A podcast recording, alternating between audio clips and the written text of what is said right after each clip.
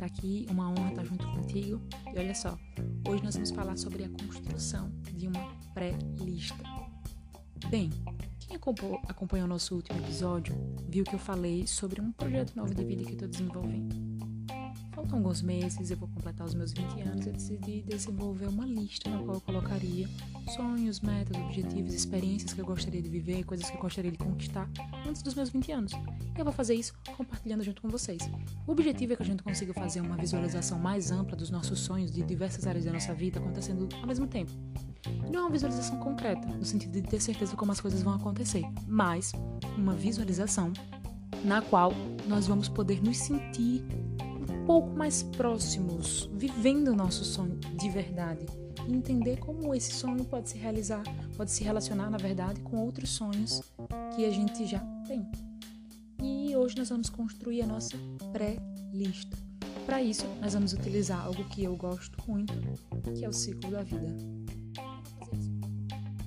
Esse ciclo da vida também pode ser chamado de roda da vida. Da vida. Eu gosto mais de chamar de ciclo da vida mesmo.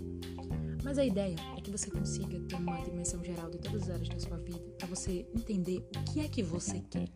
Bom, eu considero o uso do papel algo extremamente raro para mim. Depois eu posso fazer um encontro para falar sobre isso. Eu escrevo e as coisas simplesmente acontecem. Eu adoro escrever no papel. Por isso eu decidi tornar, colocar no papel aquilo que eu quero que realmente se torne realidade. Então, primeiro eu vou fazer. Estou fazendo, na verdade, já. Vou fazer aqui junto com vocês também. Uma pré-seleção dos meus sonhos. Mas eu utilizei esse círculo da vida para escolher e pensar um pouco mais sobre as áreas da minha vida. E eu selecionei aqui 12 categorias que eu vou pensar junto com vocês. A primeira delas é a espiritualidade. Bom, eu considero a espiritualidade extremamente importante para mim é, é uma questão de, de, conseguir expressar e de conseguir entender quem eu sou, o que eu estou fazendo aqui, da onde eu vim, para onde eu vou depois que eu sair daqui. E foi uma área da minha vida que demorou muitos anos para se desenvolver, né? Muito estudo, muita pesquisa, muita busca, muita vontade dentro de mim. E hoje eu considero como a área mais importante e que mais expressa quem realmente eu estou sendo aqui, a Rúbia que eu estou sendo, essa experiência temporariamente humana. Pelo menos é assim que eu acredito. Então eu coloquei como uma categoria importante.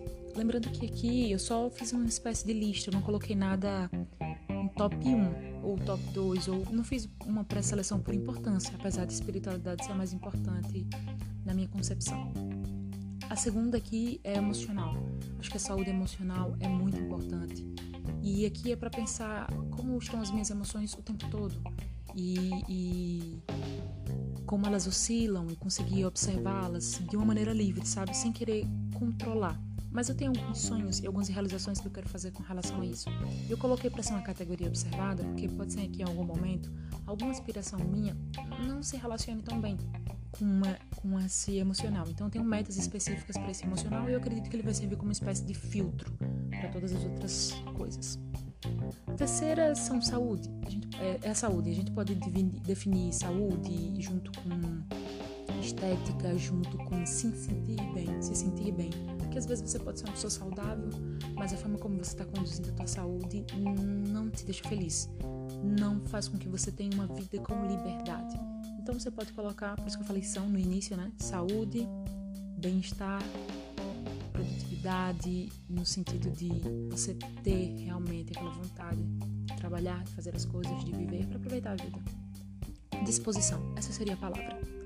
Quarta, amor. Hum, a quinta, carreira e trabalho. Eu coloquei carreira de maneira separada de trabalho porque nem sempre você realmente trabalha com que você quer construir um legado, você quer construir uma carreira, com que você realmente considera como um projeto de vida. Por isso que eu coloquei separado. Muitas pessoas trabalham para poder sustentar o sonho da sua carreira. É um exemplo. Sexto, finanças. Importante, tá? Depois que você chega na vida adulta, meu Deus. Sétimo, lazer. E aqui você pode colocar projetos, hobbies. Tem muitas pessoas, por exemplo, artistas, que trabalham no tradicional em alguma coisa, pensam em construir uma carreira e a sua arte pode se tornar um hobby por enquanto. E isso é, isso é importante você ter projetos pessoais, sabe? Ah, aprender uma língua em tanto tempo, algo assim. Oitavo, intelecto. Eu acredito que nós somos mente, alma, corpo, entre outras várias versões, como somos emoção, também somos conhecimento. E como eu acredito que nós somos também conhecimento, conhecimento de mundo, conhecimento cósmico, eu coloquei intelecto que eu acho importante desenvolver. A nona, né? Paramos na nona, família e amigos. Aqui a gente pode pensar também no social de uma maneira mais geral. As pessoas que você conhece, que fazem parte da mesma comunidade, igreja e tudo mais, pessoas com as quais você se importa. Décima. Décima é. Hum, eu repeti a décima. décima. Estudos.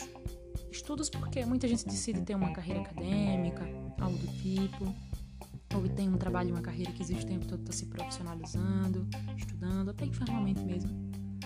E a décima primeira, contribuição social ou contribuição com o país. Eu acredito que isso é importante e pensar sobre isso também faz com que a gente viva um mundo melhor. Mas você também pode questionar alguns critérios desses daqui. Por exemplo, em um momento eu pensei, por que separar amor de família e amigos? Porque se você relacionamento com alguém, aquela pessoa praticamente é sua família.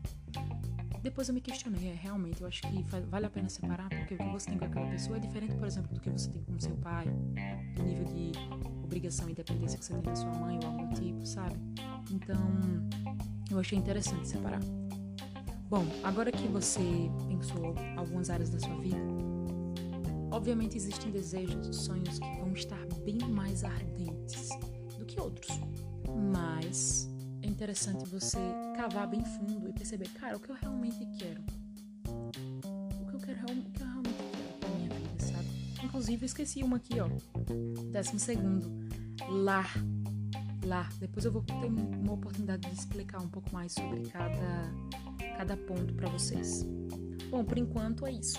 Dá uma pensada, dá uma refletida. O que você gostaria de construir? Acrescenta várias categorias, se você quiser, eu posso modificar algumas. Essas são, é, pelo menos é a forma como eu me identifico atualmente. Depois, pode ser que eu vá mudando algumas coisas, até porque isso aqui é a nossa pré-lista.